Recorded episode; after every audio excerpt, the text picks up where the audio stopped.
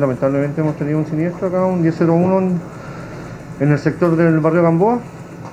Eh, lamentablemente una casa habitación de un piso y medio, solamente daños materiales, eh, se evitó la propagación a una segunda vivienda que está pues, eh, al lado de ella. Más o menos vinieron, han trabajado, estamos trabajando en la primera, segunda, tercera, cuarta y quinta compañía del Cuerpo Bombero.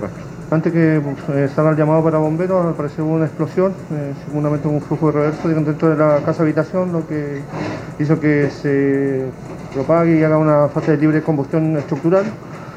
Eh, una vez llegando a la primera unidad del sector, la que es la primera compañía, hizo un ataque defensivo ya que tendríamos una segunda vivienda que podía comprometerse. Estamos trabajando en el lugar aproximadamente con eh, seis unidades